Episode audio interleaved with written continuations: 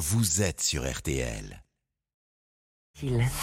Ah ouais, et pourquoi de l'info? Florian, aujourd'hui que sort au cinéma Moon Age Daydream, un Mhm. documentaire événement sur David Bowie. Vous allez nous expliquer pourquoi Claude François a été déterminant dans la carrière de la star anglaise. J'avoue, comme ça, je vois pas le lien. Et pourtant, il y en a un, et pas n'importe lequel, le plus gros tube de Clo-Clo, comme d'habitude. Je me lève et je te bouscule. Ça marchera pas. Pas Ne marchera jamais. comme d'habitude. Eh oui, on dirait une chanson sur votre vie, Jérôme. hein. on est en 68, David Bowie a 21 ans, il débute, et son éditeur lui demande d'écrire des paroles pour la version anglaise de Comme d'habitude. Il a 10 jours pour ça. La version anglaise de Comme d'habitude, c'est My Way.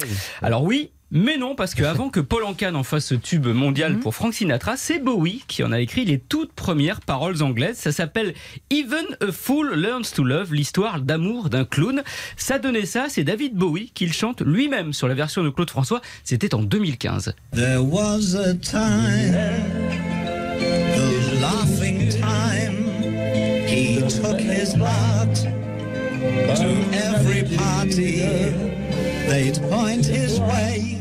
Et pourquoi cette version n'a pas été retenue alors? Eh ben, l'éditeur français, comme d'habitude, n'a pas aimé cette version de Bowie, qu'il voulait en plus interpréter lui-même. Et comme c'était un inconnu à l'époque, Ouais. il a cédé plutôt aux sirènes et aux dollars de Paul Anka, qui a donc écrit My Way.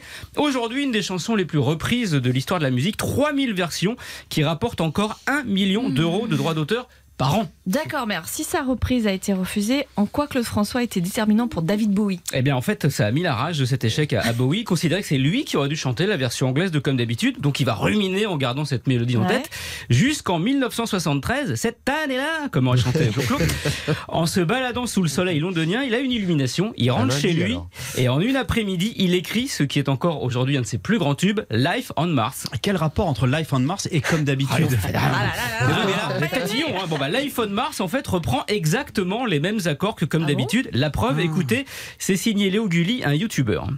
There was a time, the laughing Non, c'est C'est pas celle-là.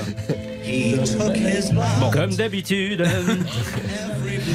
Bon, en tout cas, donc ça reprend les mêmes accords, si on retrouve pas le son. Et euh, d'ailleurs, Bowie s'en est pas caché, puisque sur le dos de la pochette de l'album, où figure Life on Mars, il a rajouté Inspired by Frankie, inspiré par Frankie, sous-entendu Sinatra. Et donc, par rebond, inspiré par Clo-Clo. Et voilà, la pendule de l'entrée s'est arrêtée sur Bowie. Tout c'est clair Voilà. Donc écoutez entre, en, en parallèle hein, Life on Mars et euh, Comme d'habitude, exactement les Ce accords. sont les mêmes accords.